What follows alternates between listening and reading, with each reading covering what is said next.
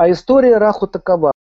Боги вместе, деваты вместе с асурами когда-то решили э,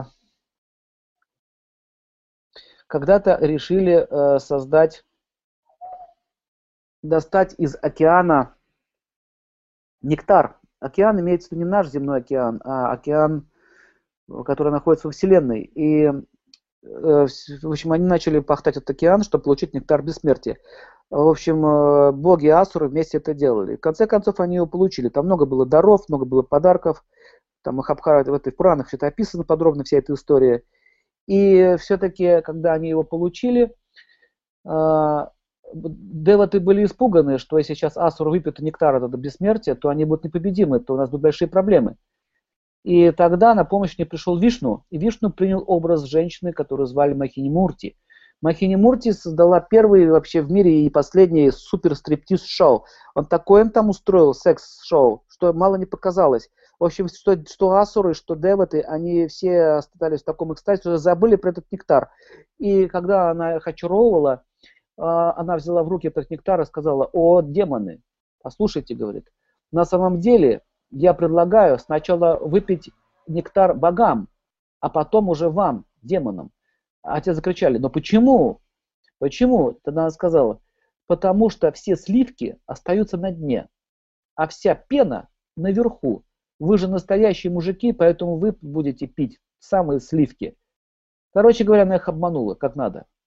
А почему именно приняла образ, почему Вишну принял образ женщины? Потому что когда красавица женщина, это самый легкий способ обмануть мужчин. Самый легкий способ. Красивая женщина может легко обмануть даже самого смышленого мужчину. Вот почему она приняла такой образ.